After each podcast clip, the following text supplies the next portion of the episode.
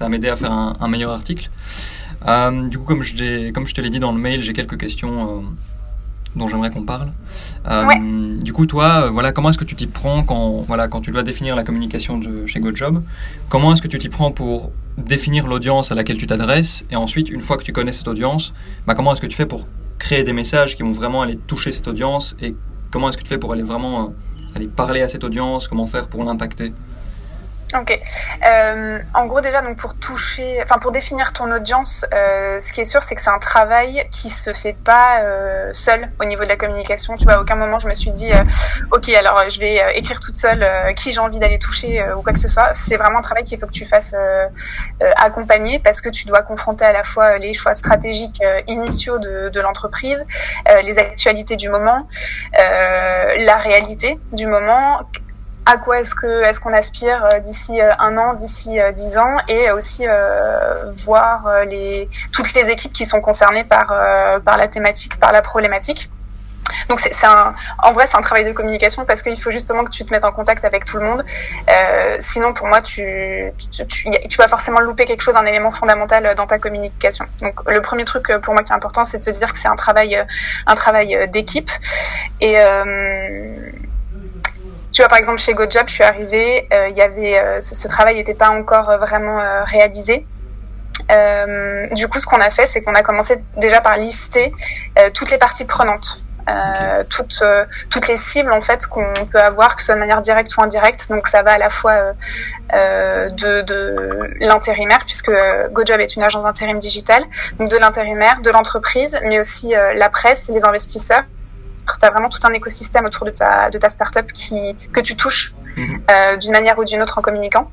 Et, euh, et, ensuite, tu rentres un peu plus dans le détail. Par exemple, euh, nous, dans le cas des intérimaires, tu as différents profils. Tu vas à la fois avoir le jeune diplômé, tu vas avoir, j'en sais rien, par exemple, la mère qui, n'avait, qui, qui était sans activité professionnelle pendant un petit bout de temps et qui va reprendre une activité, euh, tu as l'ouvrier qualifié, bref. Et en fonction de ces différents personas euh, qu'on établit, euh, on va essayer de s'intéresser vraiment à leur centre d'intérêt, à leur manière de, de fonctionner euh, au quotidien, qu'est-ce qu'ils aiment faire, leurs objectifs, leurs loisirs. Et quand on a défini ça, c'est comme ça qu'on va essayer de les toucher de manière pertinente. Okay.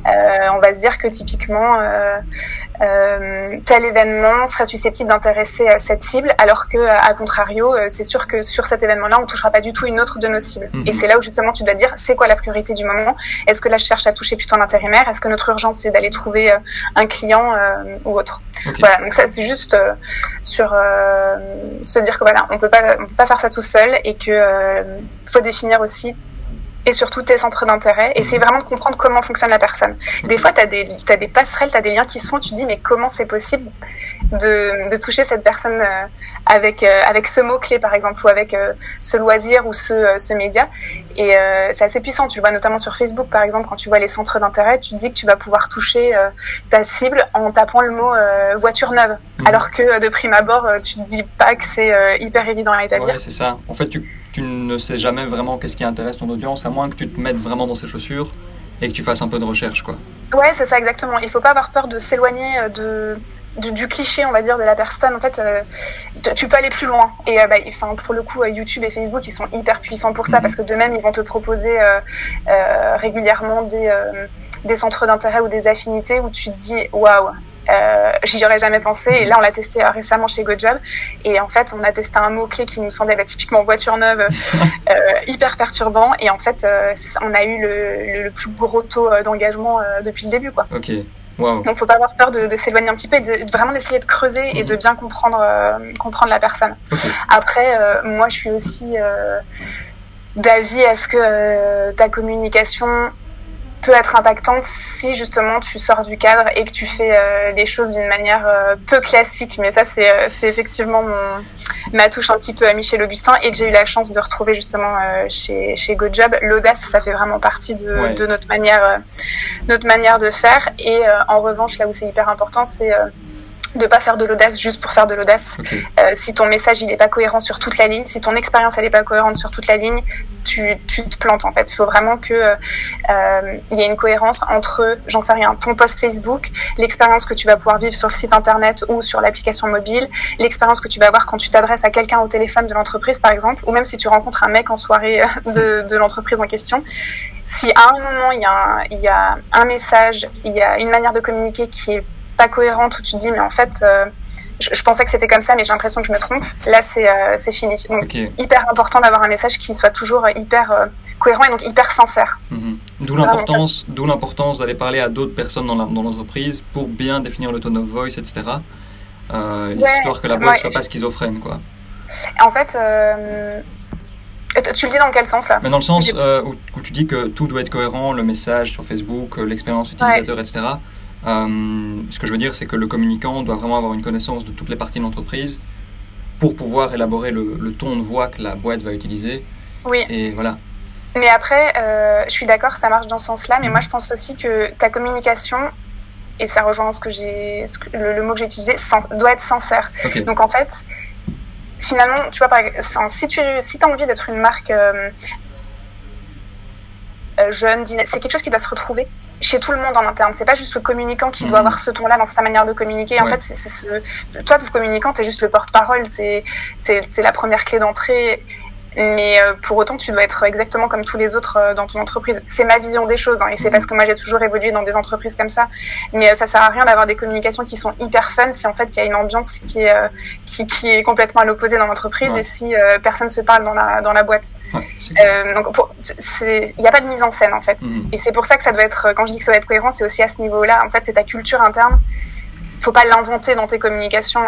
ta communication doit refléter ce qui se passe vraiment en interne. Et si t'es pas fun, t'es pas fun, c'est pas grave. Tu vois, tout le monde ne doit pas forcément faire de l'humour ou, être souriant. Mais en tout cas, je pense qu'il faut arrêter de, s'inventer euh, euh, un style ou ou arrêter de vouloir forcément faire de l'humour, ou arrêter de vouloir forcément être sur les réseaux sociaux, arrêter de raconter n'importe quoi. Les gens, ils en ont marre de ça. Enfin, tu vois, là où tu vas gagner en impact, c'est justement si t'es authentique. Et si ton authenticité, c'est de pas être fun, bah, t'es pas fun.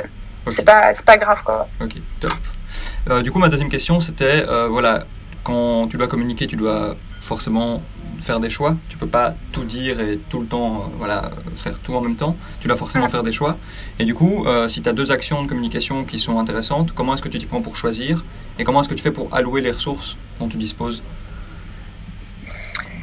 Il euh, faut toujours, ouais, faut, faut mesurer l'impact que va avoir ta communication. En gros, pour l'histoire du budget, moi, je suis une adepte de, du format couteau suisse et je suis petit budget, tu vois. Euh, la devise chez Michel Augustin, c'était euh, de faire avant de faire faire et d'agiter son imagination avant son porte-monnaie. Et moi, c'est vraiment une méthode de travail que je continue à appliquer euh, au quotidien. Donc, entre deux actions qui vont avoir un impact similaire, euh, qui, ont, qui vont toucher une audience quasiment similaire. Bien sûr, moi, je vais avoir le réflexe de choisir celle qui aura euh, un moindre coût, même si ça implique que euh, je dois mettre la main à la pâte et que même d'autres personnes de l'équipe se mobilisent et se retroussent les manches. Mhm. Je trouve que c'est c'est plus authentique. parfois, des petites actions que tu, tu mets en place toi-même et qui, qui, peuvent avoir un impact aussi fort qu'une, j'en sais rien, qu'une campagne de communication dans le métro, par exemple. Tu vois, ça faut pas avoir peur de se retrousser les manches euh, parce que finalement, qui mieux que toi connaît euh, ton ton entreprise, le message que tu veux faire passer. Mhm. J'ai vraiment, euh, je suis pour tout faire en interne en règle générale, quoi. Avoir ta propre graphiste, faire tes vidéos en interne, faire tes newsletters et pas passer par des agences externes. Par exemple, hein, je suis dans un exemple bien précis là, mhm. mais à partir du moment où ton travail il va être de qualité, tu peux, fais-toi confiance et tu fais-le en interne en fait. Mhm. Après, euh, il faut pas non plus tomber dans l'autre extrême où euh, tu vas te retrouver avec un travail un petit peu approximatif mhm. euh, parce que euh, voilà, tu maîtrises pas 100% le sujet. Moi, je pense que si tu sens que tu es capable de le faire en interne, tu le gères en interne, même si ça demande de mobiliser d'autres personnes ça va te permettre d'économiser sur cette thématique-là et en revanche de louer du budget sur euh, des, des, sujets que tu maîtrises moins et là faire appel euh, à une autre startup qui peut t'aider, etc. Mmh. Mais en tout cas, le réflexe pour moi, c'est pas de s'orienter tout de suite vers les, euh, les moyens de communication hyper impactants, la campagne d'affichage dans le métro, le cinéma, la télé. Il y a plein d'autres moyens aujourd'hui à disposition pour, pour avoir un impact, que ce soit déjà les réseaux sociaux, même si c'est vrai que c'est de plus en plus difficile d'émerger sur les réseaux. Tu vois, même le street marketing, en fait, tes, opérations un peu sauvages dans la rue, mais ça marche encore tellement bien. Et ça ne demande pas forcément beaucoup d'argent, ça demande juste un peu d'imagination et d'avoir des collaborateurs qui sont prêts à, à se retrouver, retrousser les manches, même si c'est pas leur métier à la base, et, euh, et à t'aider pour l'opération. Ok, ok, ok. Et alors la dernière question euh, auquel j'avais pensé, c'était voilà, comment est-ce que tu fais pour évaluer tes actions et comment est-ce que tu fixes tes indicateurs pour savoir, ok, cette, cette, cette action a été un succès, là par contre on aurait pu faire mieux. Comment est-ce que tu fais pour évaluer ça? Alors, c'est vrai que c'est toujours la question un peu, euh, un peu tabou quand on mhm. fait la communication. Oui, oui. euh, c'est hyper compliqué. Honnêtement, c'est hyper compliqué. Je n'ai pas une réponse euh, mhm. ferme et très carrée sur, euh, sur comment ça marche. Parce qu'en gros, je trouve que tu n'es jamais sûr finalement que c'est cette action de communication-là qui va euh, te permettre d'avoir ton pic d'activité, d'augmenter tes ventes ou ton nombre d'inscrits. Il y a, souvent, il y a d'autres facteurs qui rentrent dans la donne. Par exemple, chez Michel Augustin, quand on faisait des campagnes d'affichage dans le métro, euh, bien sûr, il y a un pic d'activité, donc tu te dis qu'il y a forcément un lien, sauf qu'en parallèle, en, même temps, en magasin, tu, avais euh, une campagne de promotion, tu avais des animations, et donc c'est hyper dur de se dire que c'est tel ou tel action qui a un, qui a un impact. Mhm. Là, chez GoJob, c'est quand même un peu plus facile parce que euh, notamment euh, comme c'est 100% digital avec des liens euh, de tracking tu arrives à vérifier si tes inscrits viennent d'une campagne AdWords d'une campagne sur Facebook c'est un peu plus évident mais si je reviens juste sur la communication pure et dure moi de savoir qu'un événement organisé va me permettre de gagner X inscriptions sur la plateforme bah Honnêtement, non, c'est pas, euh, mhm. ça va pas être une science exacte. Après, tu trouves toujours des astuces. Tu peux euh, vérifier combien tu as de nouveaux abonnés sur Facebook qui viennent de la ville où tu as organisé l'événement justement. Euh, regarder par rapport aux adresses des personnes qui s'inscrivent si c'est justement la ville où tu as organisé ton événement. Mais quoi qu'il en soit, ce sera pas une science mhm. exacte. Donc voilà, ma réponse c'est que c'est hyper approximatif et que c'est compliqué. mais effectivement, hyper important de se mettre en avant des objectifs, en amont pardon de. Mhm de la communication des objectifs, euh, que ce soit euh, un nombre de retombées presse que tu as envie d'atteindre, euh, un nombre de, de, vues sur ta vidéo, un taux d'engagement. Euh, après, tu vas me dire comment fais-tu pour définir ces objectifs? C'est hyper compliqué quand c'est la première fois que tu fais un événement. Ouais. Tu peux toujours te baser sur euh, ou bien ton expérience dans des entreprises passées ou bah aussi ton instinct. Je veux dire, tu, tu peux quand même plus ou moins dire que tu espères avoir un taux d'engagement à hauteur, j'en sais rien, de 10% par exemple. Et après, tu affineras, si c'est un événement que tu refais plusieurs, euh, plusieurs années, tu pourras voir euh, justement ce qui est réaliste, euh, ce qui est mhm. réaliste ou pas. Mais ouais, c'est c'est hyper compliqué de faire de la communication en fait, c'est hyper frustrant. En vrai, mhm. c'est assez frustrant contrairement à d'autres métiers où c'est beaucoup plus carré. Tu as des chiffres, tu les suis et c'est un peu plus facile. Là, c'est c'est un peu plus compliqué. Ouais, et juste ce que je voulais dire qui est important, c'est justement par rapport aux objectifs, je pense qu'il ne faut pas avoir, pas avoir peur de viser grand. C'est pas grave si tu les atteins pas la première fois où tu fais ton événement, où tu te dis euh, mince, je m'étais mis un objectif, dire retomber presse, j'en ai eu une. C'est pas grave d'avoir vu 10 parce qu'en fait c'est ça qui va aussi motiver les équipes. Alors faut pas non plus euh, viser trop haut sinon ça décourage, mais c'est ça qui te donne envie de te dépasser aussi au quotidien. Mm. Et par exemple là chez GoJob, euh, tu vois on, on se fixe des objectifs en amont. Donc là, je peux te dire, moi, par exemple, que j'ai un objectif euh, de, euh, de deux retombées presse par euh, événement organisé dans chaque ville. et de X événements organisés par mois, deux événements par mois, tu vois, c'est beaucoup. Mhm. Et en vrai, on se dit que personne n'est censé atteindre son objectif à 100%. Ouais. Il faut atteindre 70%. Si tu atteins 100%, c'est que tu n'avais pas vu assez, assez grand à la base. Donc en tout cas, voilà, faut pas, faut pas avoir peur de viser très très haut ton nombre de vues, ton nombre de retombées presse. Euh, parce que c'est aussi ça qui va te, qui va te motiver. Ok, super. Merci à toi. Ben, je t'en prie. Merci beaucoup. Voilà, Ah, attends, est-ce que je peux juste te rajouter un petit point? Ouais.